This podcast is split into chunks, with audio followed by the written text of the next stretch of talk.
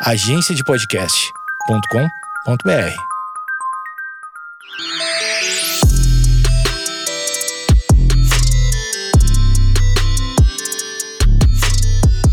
Olá, está começando mais um Vaginaria Podcast. Aqui você encontra conteúdo para libertar, acolher e divertir mulheres. Eu sou a ex-louca e no episódio de hoje a gente vai falar sobre mulheres no esporte. Todo mundo vai entender o porquê.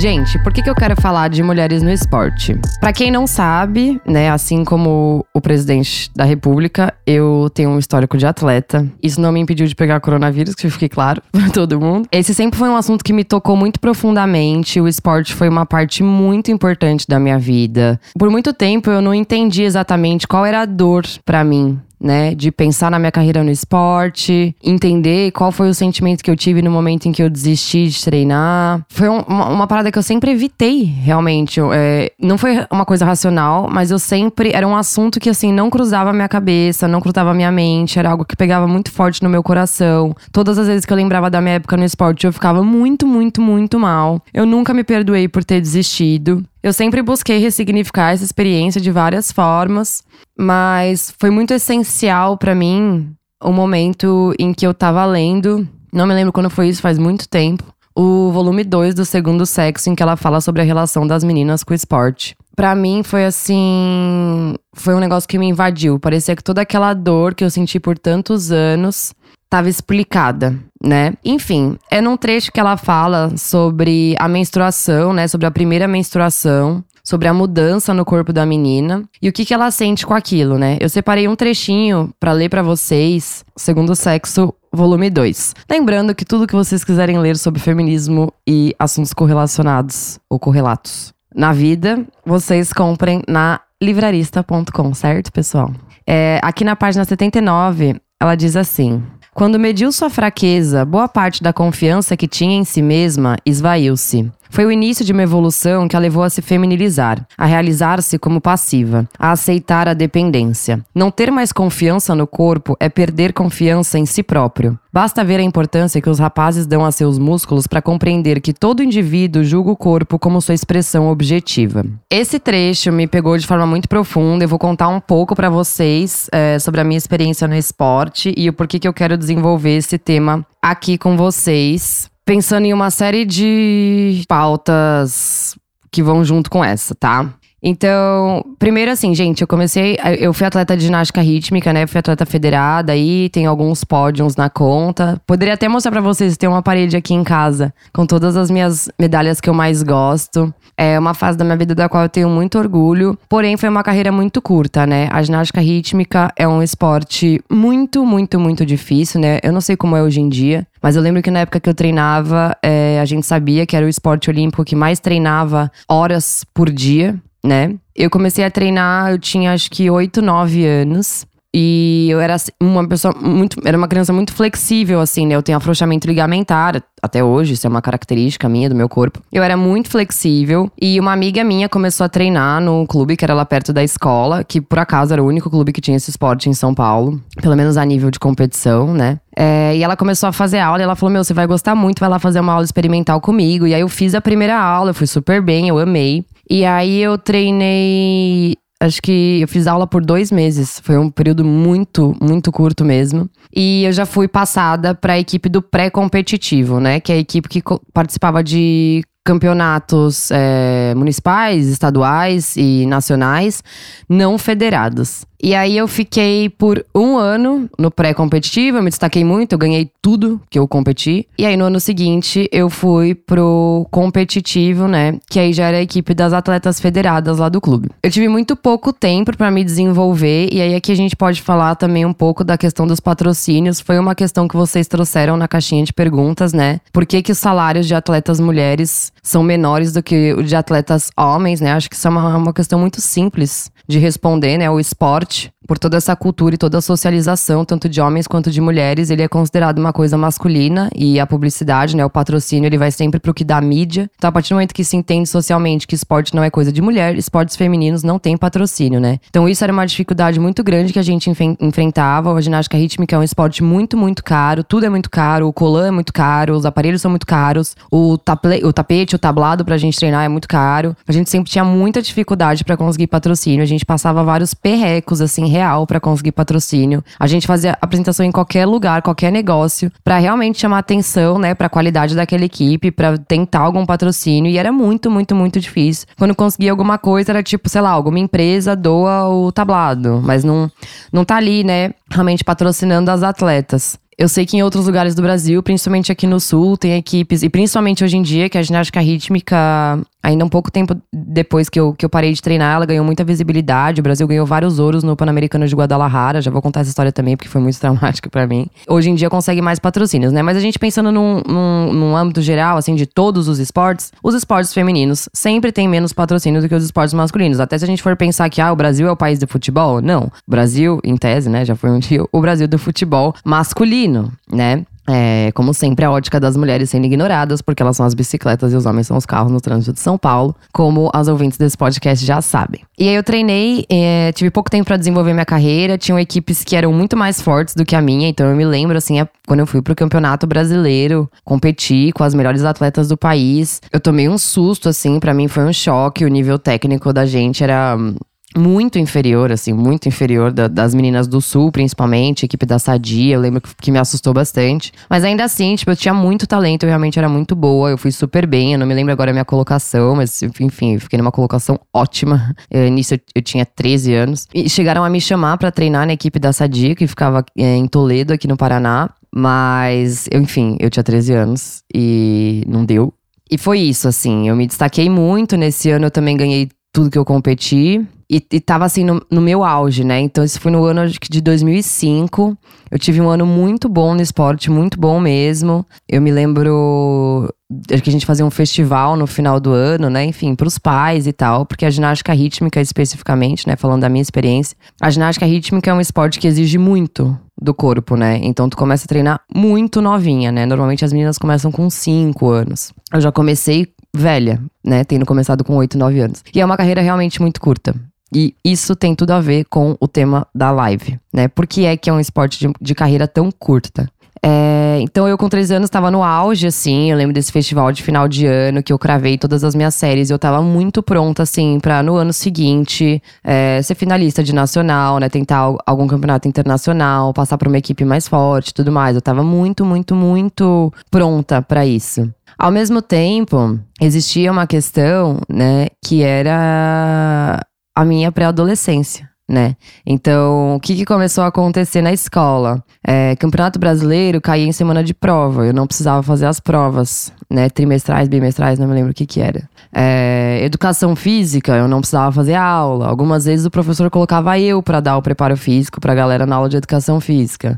É, vira e mexe, tinha apresentações na escola que juntava todos os pais e todos os alunos para ver eu e a minha equipe se apresentar. E aí era aquela coisa, ah, a aluna Isabela, blá blá blá, falava os meus títulos e tudo mais. Então, tipo, eu comecei a ganhar muito destaque na escola por causa disso, sendo que eu era uma pessoa muito tímida. Então eu nunca fui, tipo, a popular da escola, pelo menos não nessa época, não até a oitava série, assim. Eu era mais quietinho, eu era mais na minha e eu comecei a me destacar muito, né? Então eu ia para campeonato, colocava um banner na porta da escola, né? Ah, Isabela, nossa aluna, tal, não sei o quê. É, quando eu vencia competições e tudo mais. E começou um bullying muito pesado, assim, por causa disso, né? Então começaram a me tratar nessa época como se eu fosse infantil porque as meninas nessa época estavam começando a desenvolver peito, né? Desenvolver a bunda e tudo mais, né? Ganhar mais corpo. E eu treinava no mínimo cinco horas por dia, né? O meu preparo físico era o treino do atletismo lá no clube. Era muito treino mesmo, né? Então eu tinha o preparo físico de horas, tinha o treino que a gente repetia 150 vezes, cada um dos 24 exercícios das quatro séries que a gente tinha todos os dias. É, depois a gente fazia balé para treinar principalmente equilíbrios e piruetas. Então, assim, era muito, muito treino mesmo, gente. O meu corpo era outro, eu não tinha o corpo de,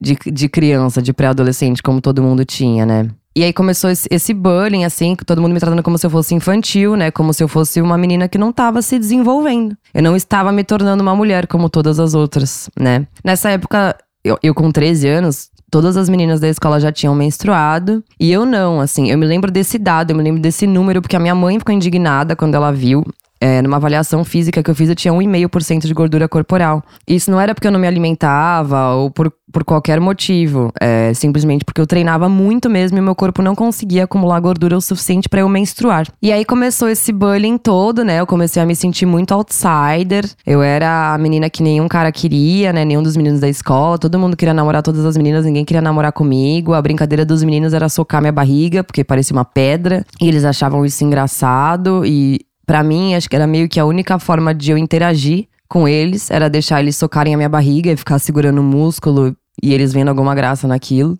E aí começaram a acontecer coisas desse tipo. Então, entre a minha aula na escola e o meu treino, eu tinha uma hora que a minha mãe me buscava, a gente ia almoçar e ela me levava no clube. Depois ela ia me buscar só à noite quando terminava o meu treino.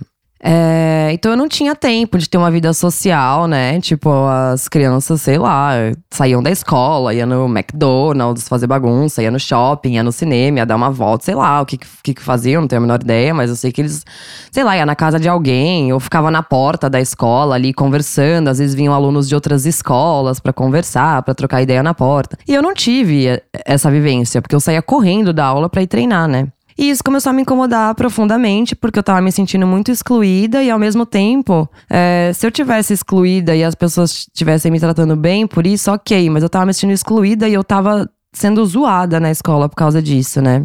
E eu fiquei nesse, nesse sentimento de me sentir muito outsider. É, eu não comia as coisas que as pessoas da escola comiam, né? Então, assim, quando eu tinha 12, 13 anos, eu chegava num restaurante por quilo, num buffet, e eu montava os meus pratos pensando nos nutrientes, né? Eu não pensava na comida gostosa que eu colocava no meu prato. Eu, eu, eu conhecia mais sobre nutrientes do que eu sei hoje. Então, é, é era, era assim que eu, eu pensava nas minhas porçõezinhas de proteína, de carboidrato, o que, que eu precisava para eu conseguir treinar, né? Eu tomava carb up, gente. Tipo, carb up é coisa que maratonista toma em dia de maratona, né? Eu tomava para treinar normal, todo dia.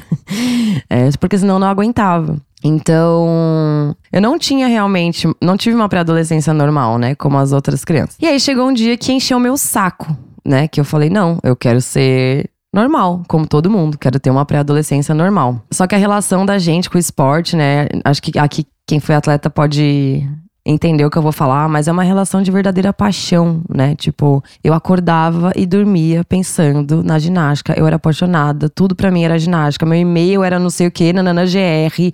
Tipo, tudo era ginástica, né?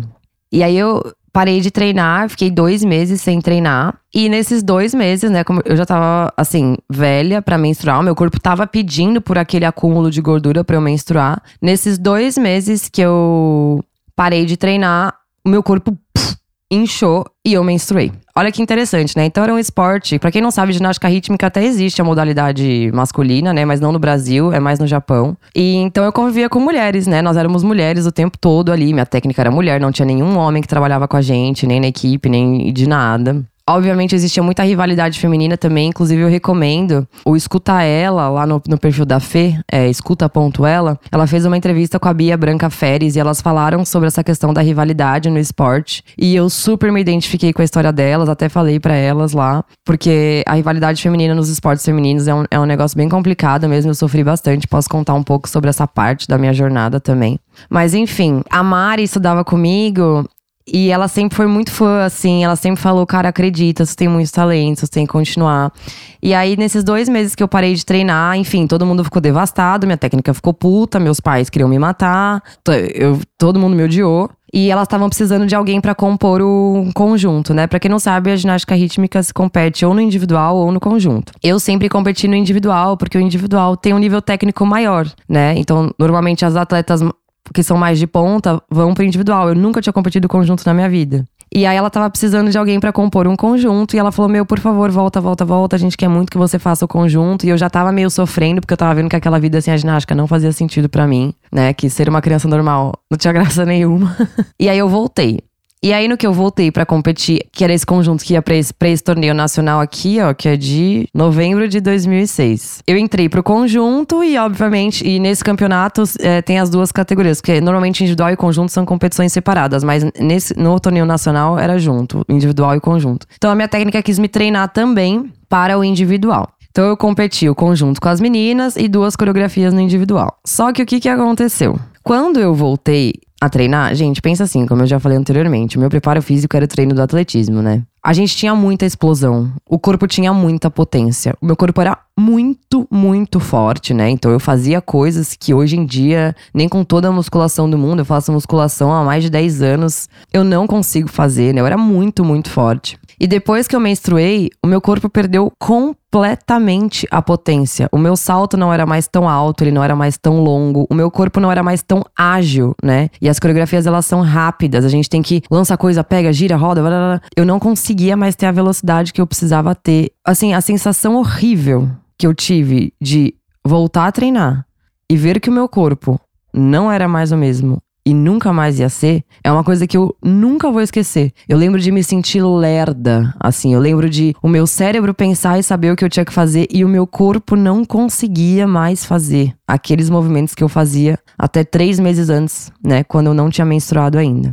Isso foi muito, muito, muito frustrante, mas eu decidi continuar e decidi competir. E o torneio nacional não era uma, uma competição só para atletas federadas. Eu poderia competir sendo federada, mas eu competia contra várias atletas federadas e não federadas, eram bem mais atletas. Enfim, foi uma competição que, por ser uma competição de um nível um pouco abaixo do Campeonato Brasileiro, existia a expectativa de que eu fosse vencer entre os árbitros, para minha família, para minha técnica, para as minhas colegas. E eu cheguei lá e eu fiz tudo errado. Eu fiz tudo errado, foi uma merda. Errei tudo mesmo, assim, de meu arco voou para fora do tablado, eu não conseguia saltar, eu não conseguia fazer as piruetas, não conseguia fazer nada. E foi muito embaraçoso para mim. Eu lembro, assim, da, da, vergonha que eu senti. Eu tinha 14 anos. E eu lembro quando eu terminei, assim, a coreografia, tipo, o estádio lotado e as pessoas. Uh, sabe que vocês já viram patinação no gelo? Que quando a atleta termina, a galera joga bichinho de pelúcia, assim, no coisa? E eu lembro que eu pegava aqueles bichinhos, assim,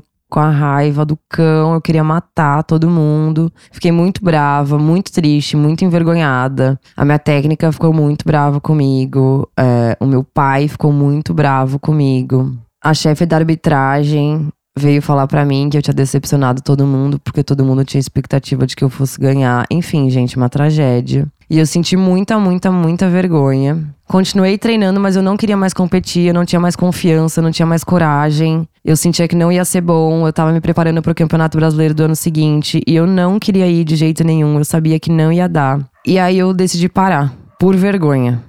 Por vergonha de não ter mais a mesma potência que eu tinha antes. E é por isso que eu falo que a ginástica rítmica é um esporte de carreira muito curta. Vocês, até na ginástica artística ou na acrobática, outras ginásticas, que é mais força, é, vocês até veem atletas mais velhas, mas a ginástica rítmica, a atleta mais velha, assim, a nível de competição mesmo, né, pra estar tá ali brigando pelo pódio, se ela for, assim, uma ninja que treina desde os 5 anos e, e, nunca parou e sempre esteve no, no melhor do melhor melhor nível dela, ela vai ter no máximo 19 anos. É, normalmente é, é assim.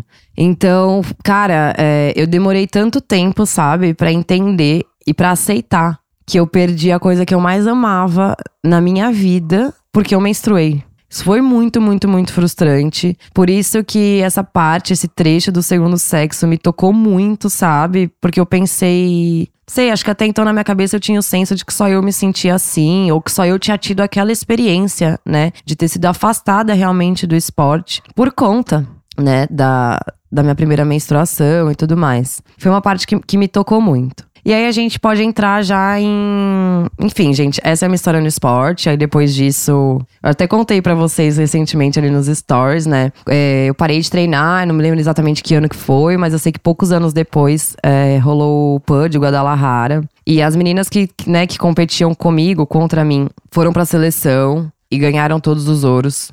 E eu quase morri, assim, eu tive um treco, tipo, eu fui até o ginásio, ficava me arrastando no, no, tablado e chorando, que nem uma louca, assim. Foi um bagulho bem pesado para mim. Eu tive um, tive um treco mesmo. Enfim, foi isso. Tipo, eu sempre quis ressignificar essa experiência e. Mas era um assunto que eu evitava muito até poucos anos atrás, até eu, eu ler mesmo esse, esse trecho e repensar. Era um assunto que eu evitava porque ele me machucava demais. Novidades para vocês. Agora eu me matriculei para fazer licenciatura em educação física. Isso também tem a ver com, com o que eu vou falar mais pra frente. Mas é isso. A resolução da minha vida que vocês não sabem ainda é que eu decidi cursar educação física, finalmente, que é uma coisa que eu tenho na minha cabeça desde que eu tenho 10 anos. E porque isso me causava muita dor e eu nunca tinha feito. Eu já cheguei a me matricular e não fiz o curso, e aí agora eu vou fazer sério. O Emerson falou que quando eu for fumar tem que pôr o microfone longe da boca. Enfim, é porque eu não. Vocês percebem que, tipo assim, eu nem falo muito aqui sobre esse assunto, né? Sobre esporte, assim.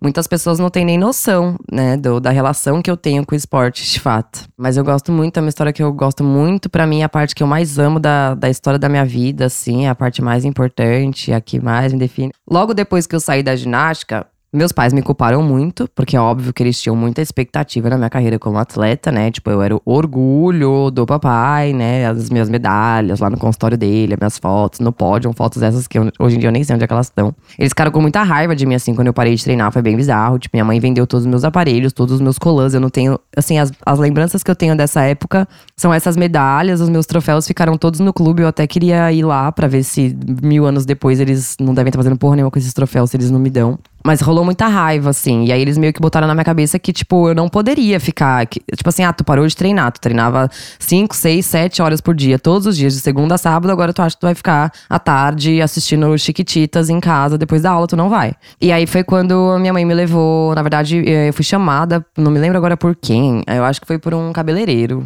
Enfim, desses cabeleireiros das artistas, assim.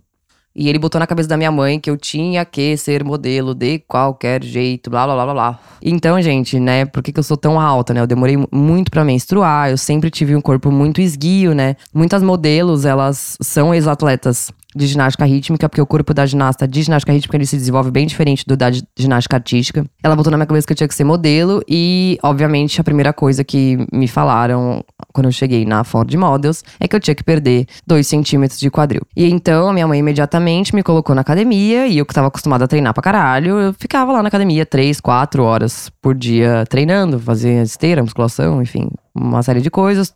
E aí foi, eu tinha 15, 16 anos. Foi quando começou essa obsessão, né, pelo emagrecimento. Que entra é, essa parada que me, me perguntaram bastante aqui também na caixinha de perguntas, né? Como que a gente faz para tirar da vida da mulher esse estigma do, do exercício pela estética, né? Quer dizer, eu vim de uma realidade onde o esporte era minha vida, o esporte era era força, era competição, era coragem, era concentração, era determinação, era organização, era uma série de coisas, né? Disciplina pra caralho, cara. Tu bota uma criança né, de 9, 10, 11, 12 anos, para treinar tantas horas por dia, de segunda a sábado, não tinha férias. É muita disciplina.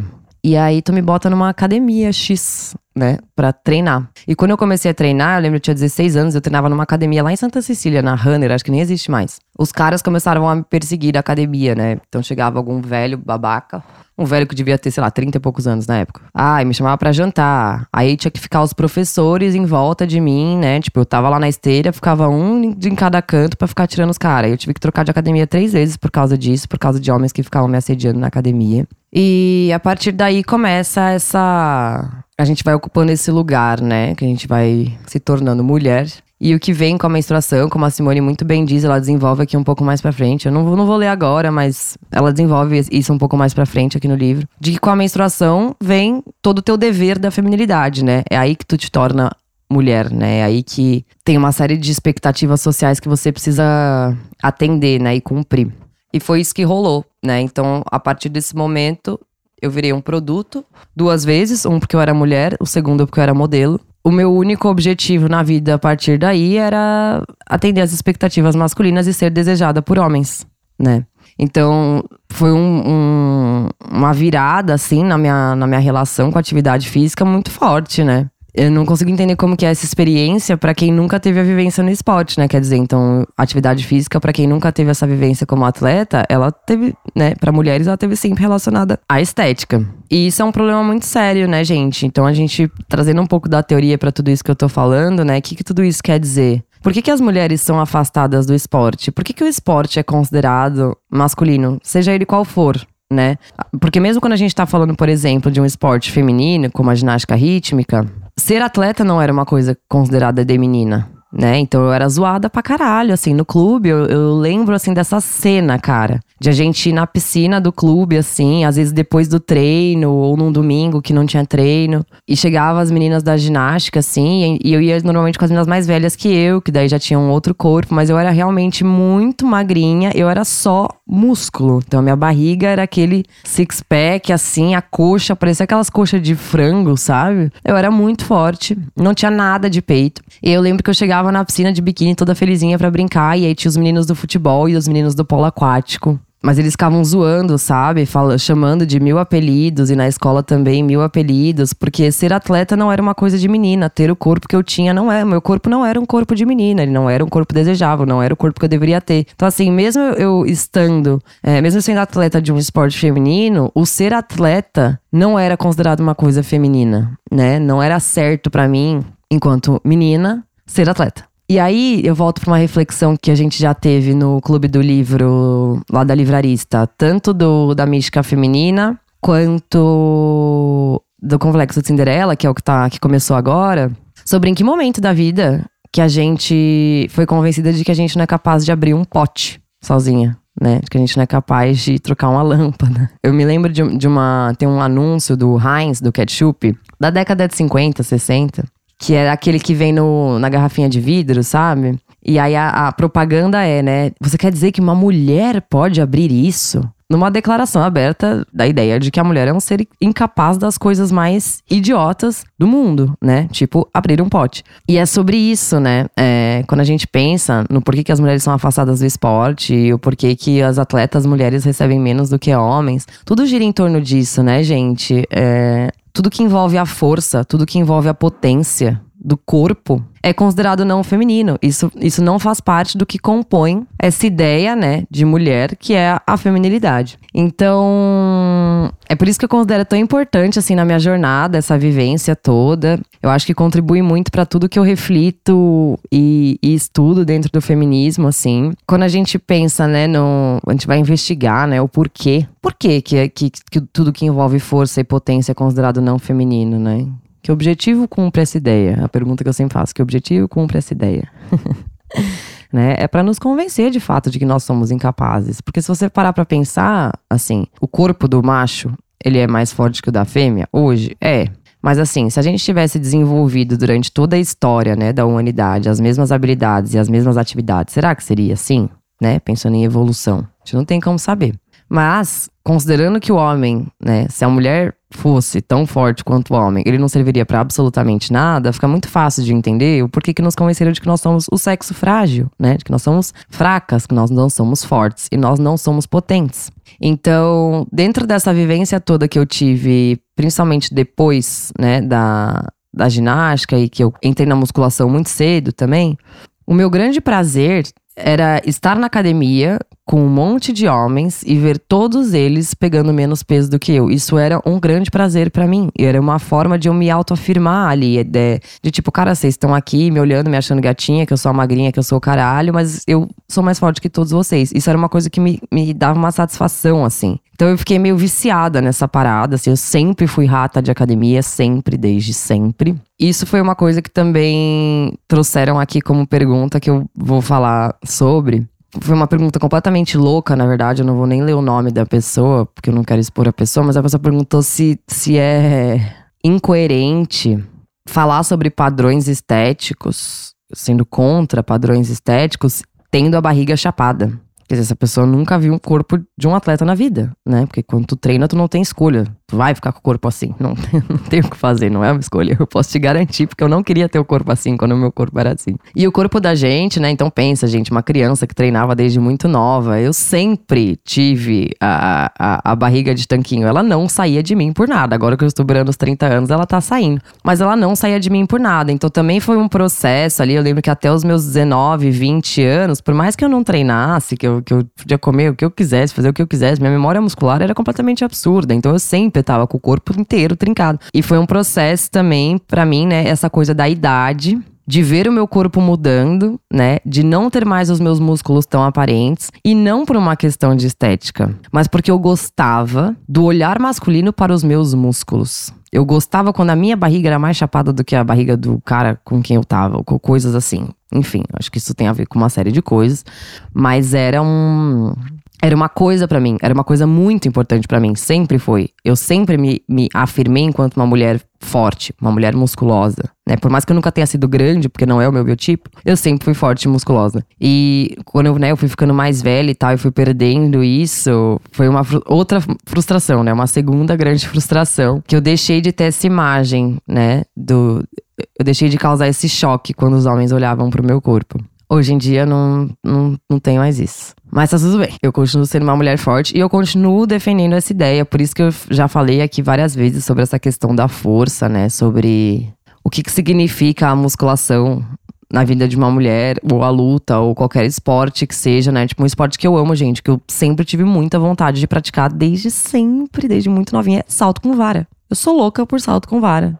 Nunca fiz mas acho maravilhoso. Gente, qualquer esporte, atletismo é lindo, maravilhoso, né? Salto em distância, 100 metros rasos, nossa, eu acho tudo incrível. E quando eu tento falar, e é sempre muito controverso aqui o assunto esporte, por muitas pessoas não terem essa vivência no esporte que eu tive e por, né, a maioria das pessoas ter um conhecimento muito superficial sobre as pautas feministas, qualquer coisa relacionada à atividade física sempre vai pro lado do, ai, é liberal, ai, tá falando de estética, ai, porque esporte é corpo, esporte é causa frustração em outras mulheres. E, tipo, não é sobre isso, sabe? E, essa ideia ela tá sempre sustentando a mesma lógica de que esporte não é coisa de mulher né? É mais uma forma, agora, como tudo que existe no mundo, acobertada pela palavra feminismo, de afastar as mulheres de um ambiente é, que nunca pertenceu a elas, né? E que a gente tem que realmente estar tá lá e participar, enfim, né? Ter o nosso espaço. Se a gente quiser o direito de ser forte, se a gente quiser o direito de abrir nossos próprios potes, né? De carregar nossas próprias caixas, arrastar a geladeira ou whatever. Eu lembro quando eu fiz a mudança aqui de casa, eu trouxe geladeira, fogão, máquina de lavar, tipo, um monte de coisa pesada, assim. E quem fez a minha mudança foi uma mulher. E ela era muito forte. Gente, ela pegava a máquina de lavar, botava assim, ó, no ombro, passou a máquina de lavar pela janela. Tipo assim, como se fosse um, uma caixa de fósforo. E a minha mãe, ela tava aqui comigo quando eu fiz a mudança, assim. Ela ficava tão impressionada. E eu fiquei tão impressionada com aquela mulher. Me gerou um sentimento, assim, quando eu vi ela carregando aquelas coisas, eu pensei, cara, eu quero carregar essas coisas, sabe? Eu quero não ter que pagar uma pessoa mais mais forte que eu para fazer essas coisas, sabe assim? Então é, eu vejo essa questão do, do esporte, da força, da potência com esse olhar, sabe? É, porque isso faz parte da minha jornada. Muita gente perguntou aqui também assim: ah, como é que eu faço pra tirar, né, da minha cabeça? Não sei, falhou o Wi-Fi aqui, mas voltei. Perguntaram assim: ah, como é que eu faço para tirar da minha cabeça essa ideia, né, do, do esporte enquanto coisa totalmente relacionada à estética e tal. Cara, conheça o teu corpo, sabe? Tipo, é, é isso que a Simone falou, sabe? É tipo, eu não sei, para mim, eu olho pro meu corpo e quando eu sinto que ele tá bem, que ele tá saudável, que ele tá lindo e que ele tá perfeito, é quando eu me sinto forte. Tipo, hoje, tô sem treinar faz um tempo já. Hoje foi meu primeiro treino de verdade de 2021, porque eu tinha treinado bem mais ou menos antes. Nossa, e tu sai. Por que, que as pessoas ficam viciadas em crossfit, gente? Vocês já fizeram crossfit, né? Quem já fez crossfit sabe. Tu sai de lá, tu acha que tu é o Iron Man. Tu é capaz de fazer qualquer coisa no universo. Você quer morrer, você pede para Deus te levar no meio do treino, mas quando acaba você fala de novo, de novo, de novo, de novo. Tu quer de novo, tu fica maluco, sabe? Porque é isso, é uma sensação de potência, de força. Você fala, eu sou capaz de qualquer coisa, eu blá, tipo, sei lá, você fica louco, sabe? É normal mesmo, crossfiteiros ficam, ficam malucos. Eu, cada. É que eu realmente eu nunca tive coragem de me inscrever no crossfit, porque eu tenho tanto medo do crossfit que eu sei que se eu me matriculasse, eu não. Eu ia ficar com medo do momento, no meio do treino que eu peço pra Deus me levar. E eu não iria ir nas aulas, mas as, as vezes que eu fiz treino de crossfit, tipo, eu saía assim, sabe? Completamente doida doida, queria aquilo, queria fazer 24 horas de crossfit. Então é, é, é por isso, sabe? É essa sensação que dá do, do corpo potente do corpo forte. É sobre isso. Deixa eu me lembrar se teve mais perguntas. É isso, gente. Eu lembro. Olha que engraçado. Quando eu era jovem, até eu ter uns 23 anos, que eu acho que eu era mais ou menos nessa época, que assim, que eu treinava pega, assim mesmo. É, eu tinha o meu peito ele era uma bola, assim. Ele parecia. Era, é, é, era um peito de silicone. E eu lembro de várias amigas e vários caras, da, da galera pegar no meu peito e falar: para de mentir, tu tem silicone. Eu falava: não tenho silicone, eu faço muito supino era supino. Eu tinha o peito forte, como se fosse o peito de homem. Meu peitoral era desenvolvido. E as pessoas ficavam, tipo, ah, tu, você botou silicone, botou silicone, botou silicone. E eu tinha um orgulho em dizer, tipo, não, eu não pus silicone, porque eu não faço questão nenhuma que meu peito fique parecendo com uma bola de silicone. Eu tenho orgulho de que eu sou uma mulher forte, que eu pratico muita musculação e eu faço muito supino. Eu sou forte pra caralho. Era meio isso, assim, eu lembro dessa sensação de, de prazer que eu tinha de falar, tipo, não é silicone, porque eu não tenho nada a ver com isso. É supino mesmo, porque eu sou forte, sabe? Assim, essa é a minha relação com a atividade física. E é essa relação que eu defendo que as pessoas tenham com a atividade física, sabe?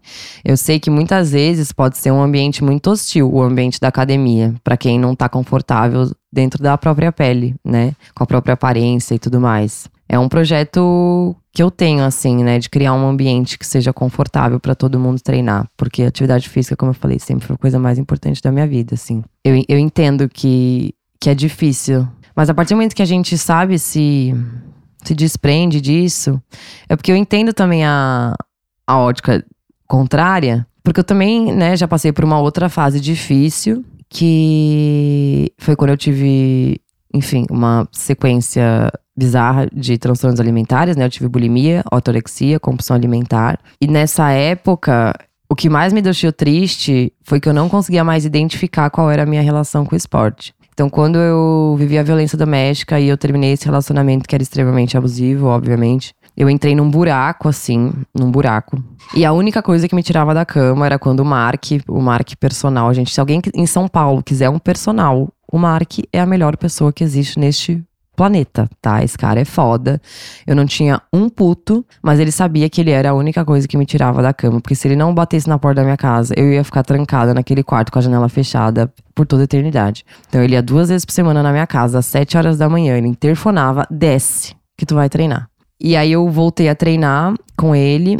E aquilo me fazia muito bem, né? Tipo, era a única endorfina que eu tinha, eu tava numa depressão completamente absurda. E o treino foi o que me tirou, né? Era, era o que me movia, era o que me fazia bem. Então eu comecei a ficar muito viciada.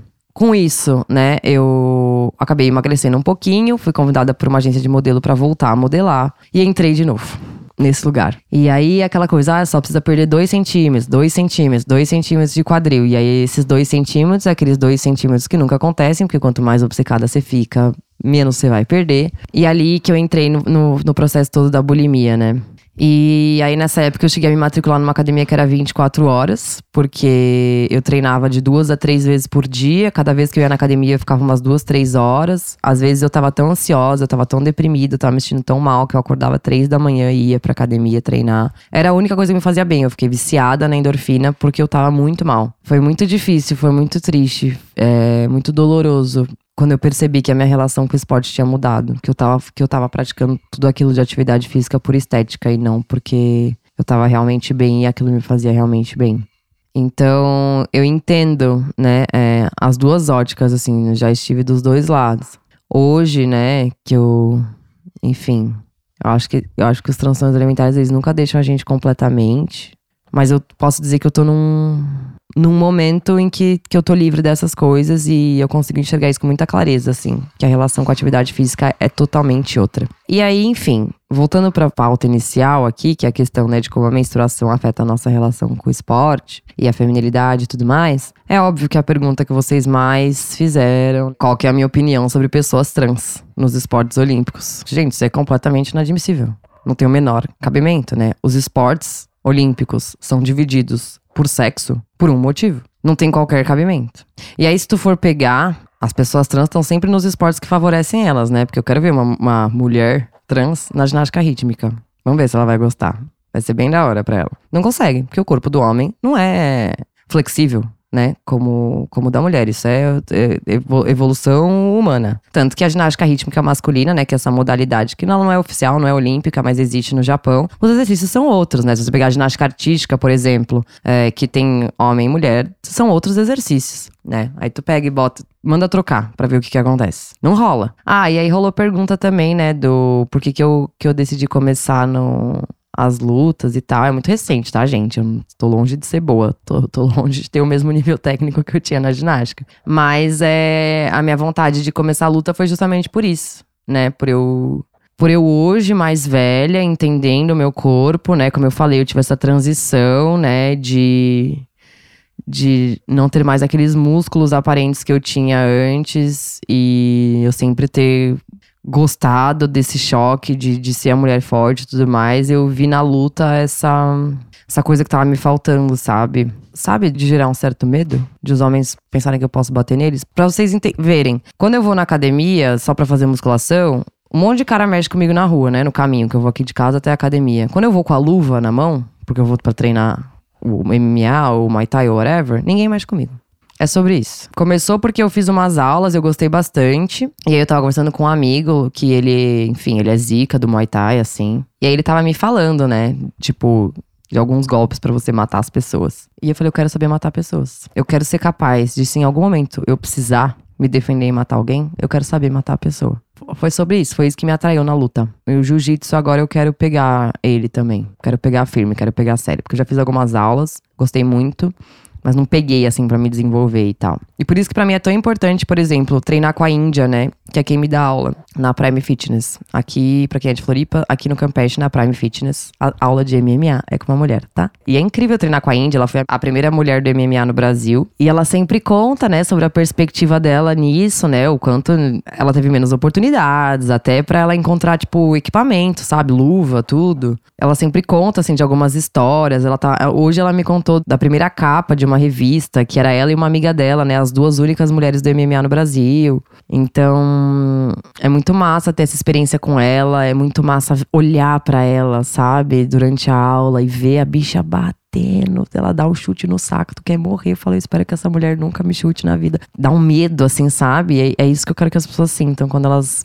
me vejam. Eu gosto muito do Muay Thai, mas o MMA me pegou também, então eu gosto bastante. Mas assim, é, para defesa pessoal, assim, tudo jiu-jitsu. É, no corpo a corpo, assim mesmo. O, o Muay Thai dá muita potência, eu gosto por isso, né? É muita agilidade, é muito rápido. E eu gosto de sentir meu corpo potente, né? Eu gosto que meu corpo responda rápido. Então o Muay Thai é muito bom para isso. Eu acho que, gente, esse negócio do esporte pela estética, sabe? É, isso não tem nada a ver com o esporte. Isso tem a ver com a cultura. E isso tem a ver com a cabeça da gente, né? Com a forma como a gente recebe e responde todas as pressões sociais em cima da gente. Cada uma tem o seu processo, como eu falei, mesmo eu tendo toda essa vivência como atleta, eu passei por transtornos alimentares, eu tive transtorno de imagem, eu sei como é. Mas isso não tem nada a ver com esporte. Esporte jamais tem que ser condenado. E, pelo amor de Deus, aquela pergunta idiota de se faz sentido falar sobre pressão estética e ter a barriga chapada, tipo assim, acho que a pessoa não entendeu muito bem, né? Qual que é o objetivo do questionamento da, da pressão estética, né? Não é exterminar as pessoas que são magras ou padrão ou musculosas ou whatever. Até porque,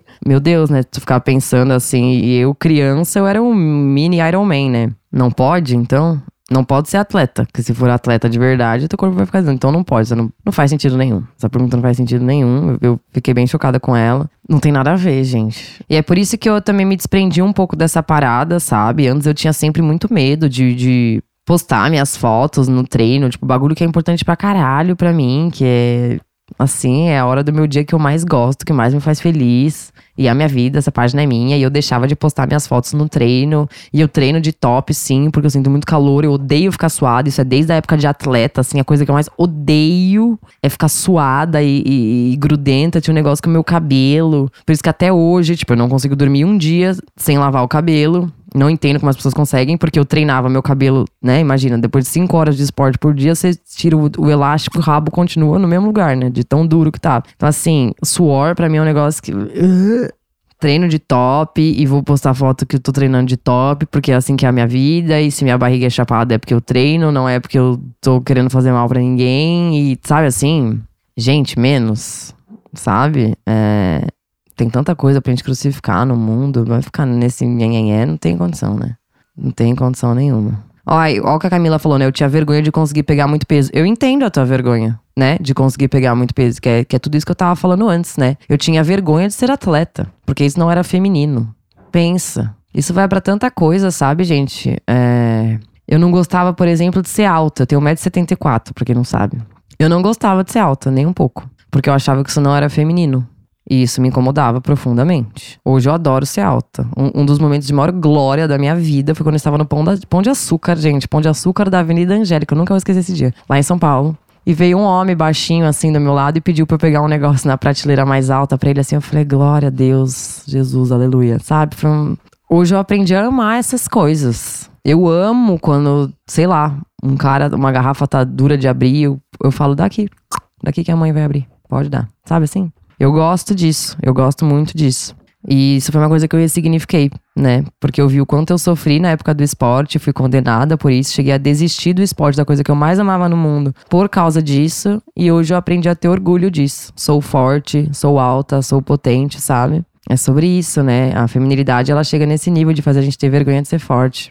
Aí, de novo, a gente se questiona, né? Que objetivo cumpre essa ideia? Você disse que o corpo de atletas de ginástica rítmica e artística se desenvolve diferente. Pode explicar como exatamente? Ah, é por conta do exercício mesmo, né? A ginástica rítmica é muito alongada, ela é de muita flexibilidade, ela é mais potência, velocidade, né? E a ginástica artística ela vai mais para força. Então, normalmente quem faz ginástica rítmica desenvolve mais, espicha mais, né? Fica, fica mais fininha e mais alta. E quem faz ginástica artística cresce menos. Mas isso não é uma regra, né? Vai do corpo de cada um, mas no geral é isso que acontece. Por conta do que cada esporte exige de diferente, né? Por exemplo, ginástica acrobática também é uma, uma exige muita força. Então também é, tende a ficar com os músculos maiores e a pessoa cresce menos também. Para parar de tre associar treino com emagrecimento, é uma série de coisas. Primeiramente, procure, né, um, um psiquiatra para ter certeza de que tu não tá, sabe, tu não tem nenhum transtorno de imagem, nenhum transtorno alimentar porque às vezes a gente acha que a gente não tem, porque é tão normalizado que a gente acha, a gente até romantiza isso, né?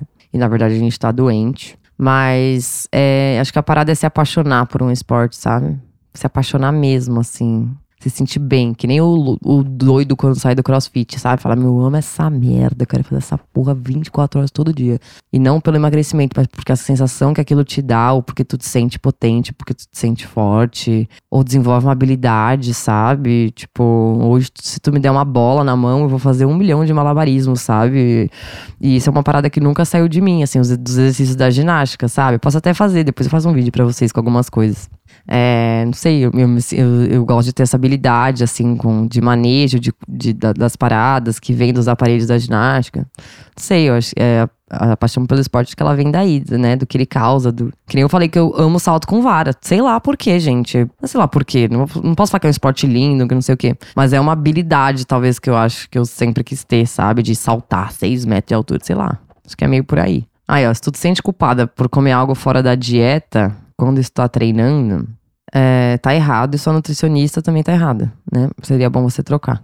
Porque dieta restritiva não, é uma parada que não, não existe. É, a Cris falou assim: ó, quero fazer uma colocação. Cuidado com os limites também do esporte de alto rendimento, porque não é saudável algumas condutas. O submundo de perder peso nas lutas, por exemplo, é surreal. Exatamente. É aquilo que eu falei no começo, né? Quando você tá no alto rendimento, tu tá competindo com as pessoas que estão mais loucas para ganhar do mundo, né? É bem pesado, é bem pesado. Tô falando aqui do esporte pelo esporte mesmo. Laura Ires.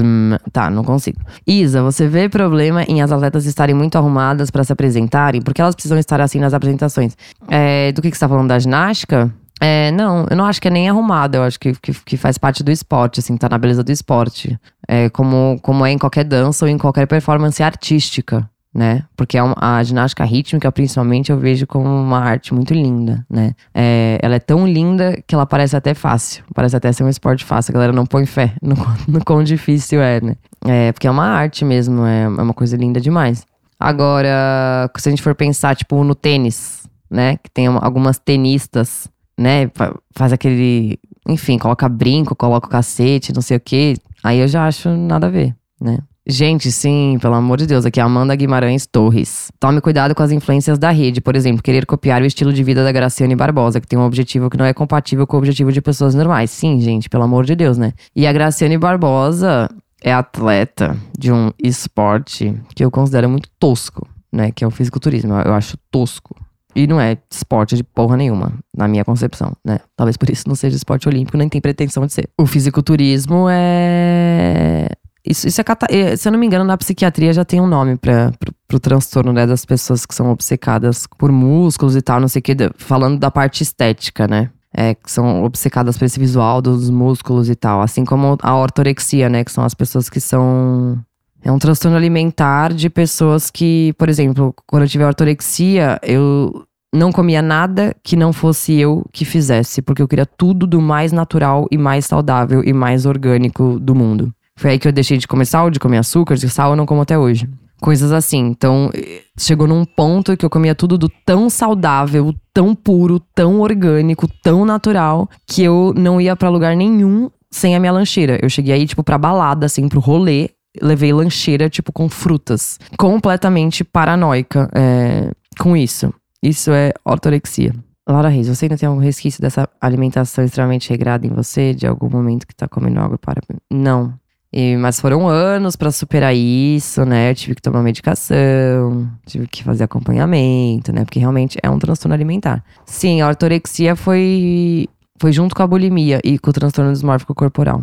Aí depois da bulimia veio a compulsão alimentar e a, e a ortorexia permaneceu. Então eu, além de eu comer tudo extremamente saudável e fresco e blá blá blá blá blá, é, eu comia muito, né? Eu fazia 12 refeições grandes por dia, como se eu almoçasse 12 vezes. E nisso, né, na época do transtorno dismórfico corporal, então, e, e com a bulimia junto, uma maluquice, gente. Então eu comia muito até passar mal, e aí depois eu queria vomitar, ou eu queria expurgar de alguma forma. E aí foi tudo meio junto, a minha obsessão era por emagrecer, eu acabei engordando 12 quilos. Então, assim, é, é isso, gente. Restrição gera compulsão. Dieta restritiva, dieta de emagrecimento é coisa que não se faz. Mas eu não sou a pessoa mais adequada para falar isso. Eu sou só uma sobrevivente disso tudo. Tem um milhão de nutricionistas aí boas, né? Honestas, eu indico o meu Nutri, que é o Gabriel Loureiro. É só vocês jogarem aí na busca do Instagram, Gabriel Loureiro. Ele é ótimo, maravilhoso. Não me mostrava meu peso, não me mostrava minhas medidas, adaptava minha dieta a tudo que eu queria comer. Incrível, assim. Super respeitou os meus transtornos, foi incrível, assim. É, e ele me ajudou na, na questão de parar de comer carne. É isso, gente. Só quis contar um pouco da minha relação, trazendo para essa parte, né, de como a ideia da feminilidade e como a menstruação afetaram a minha jornada. Espero que tenha ficado claro, espero que todo mundo reflita que a gente compreenda, né, em quantos níveis a vida da gente é afetada por algo que a gente considera tão normal, corriqueiro, né, que é a menstruação, e algo que tem sido, né, um assunto que tem sido considerado transfóbico, né, não se pode mais falar sobre menstruação, né, nem sobre vagina, nem sobre nada que é de mulher, porque tudo é transfobia. Então, caguei, né, vamos pensar, né, de que formas que tudo isso afeta a gente, tá bom? Muito obrigada pela companhia. Quem quiser participar do Clube do Livro, da Livrarista, sobre o Complexo de Cinderela, tá rolando, é só comprar lá no site, gente. A gente tá falando muito sobre isso, né? Sobre a dependência da mulher é, emocional. E, e, sempre vai para essa parte física, né? Do não saber dirigir, do não saber abrir um pote, do não saber fazer, tocar uma lâmpada, nem fazer porra nenhuma. Então, quem quiser participar, tá lá. É isso. Tá bom? Muito obrigada. Até o próximo episódio desse podcast, que vou pensar aí qual que, vai ser. Vou, vou fazer surpresa. Tá bom? Um beijo. Muito obrigada a todo mundo.